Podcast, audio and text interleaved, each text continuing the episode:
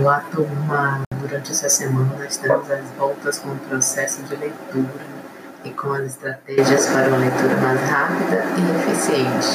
Como vocês já sabem, eu sou a professora Ingrid e estarei com vocês durante esse semestre. Nesse podcast, vamos pensar na leitura sobre três perspectivas diferentes, como extração de significados, como atribuição de significados e como processo de interação. Estamos falando de leitura, lembram? Não deixem de praticar realizando a leitura do material indicado para a nossa pós-aula, disponível na biblioteca virtual. Lá poderão encontrar esse conteúdo de maneira bem mais detalhada. Quando consideramos a leitura apenas como um processo de extração de significado do texto, afirmamos que o significado está contido no texto e que o leitor precisa ativar sua habilidade de leitura e seus conhecimentos prévios da realidade para conseguir realizar esse processo de decodificação, de interpretação e assimilação do conteúdo lido, de forma que ele possa extrair e armazenar a única significação presente no texto. Por outro lado, ao tratarmos a leitura como um processo de atribuição de significados, consideramos que o significado está na mente do leitor e que os componentes textuais apenas ativam em seu cérebro as imagens mentais necessárias para que elas façam sentido e que esse sentido e significação possam ser diferentes de acordo com cada leitor, uma vez que a realidade é vista de forma diferente por cada pessoa. E é justamente por isso, por causa dessa dupla concepção entre extrair e atribuir, que a definição sobre o que é leitura é bastante ampla e nunca completamente fechada. Então, para que possamos aprofundar as ideias estabelecidas por extrair e por atribuir, precisamos entender o que é significado e como podemos acessar esse significado. Quando aceitamos que a excepção de leitura é a extração do significado de um texto, concordamos que cada texto apresenta um significado específico e completo, sendo de responsabilidade do leitor acessar o texto e retirar de dentro dele o que o autor quis dizer e quais são as informações que o texto traz.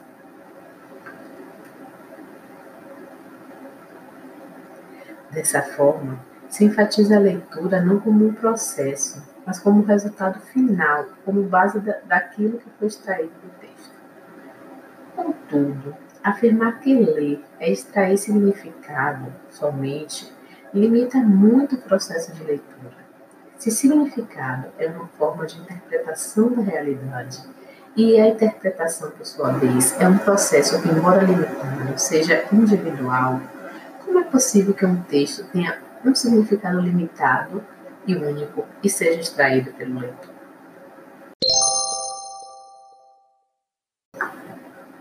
Podemos também aceitar que leitura é a atribuição de significado a um texto, admitindo que o significado não se encontra encerrado no texto e que depende do leitor. Assim, o mesmo texto pode evocar realidades diferentes, interpretações diferentes para cada leitor. Esse fato está relacionado diretamente ao conhecimento de mundo e da realidade, como também ao conhecimento linguístico de cada pessoa ler um texto a interpretação e a significação não são, não são apenas a soma do significado de cada uma das palavras do texto, mas a acepção da decodificação das palavras e a ponte entre elas é justamente o conceito de realidade que o leitor pode acessar. Por isso, diante das limitações de ambos os conceitos de leitura, se vista, se vista apenas, como, apenas como extração ou como atribuição, é preciso achar um meio termo que satisfaça e tente explicar o que é a leitura. Isto é, leitura é interação entre leitor e texto, de forma que a extração e a, e a atribuição, e claro, né, a significação, sejam processos constantes e simultâneos, acessados e utilizados em momentos diferentes em uma interação. Essa é a chave, gente. O conceito que melhor define o processo de leitura é a interação, que envolve o leitor, o texto, o autor, a situação, o objetivo, o conhecimento linguístico, a pluralidade de significações e o resultado do que acontece durante o contato do leitor com o texto, o processo de interação. Por haver essa intencionalidade, podemos compreender a leitura como um conjunto de processos que ocorrem simultânea ou sequencialmente na interação entre o leitor e o texto. Esses processos envolvem a ativação de conhecimentos linguísticos, a evocação da realidade para a significação, a decodificação dos signos escritos e, tanta, e tantas outras atividades cognitivas. Portanto, Dizer que o processo de leitura é, de leitura é simples torna-se um erro bastante grave. Como afirma Saf Cortina, a leitura é o processo de subprocessos guiados para um determinado objetivo. Este processo está longe de ser simples.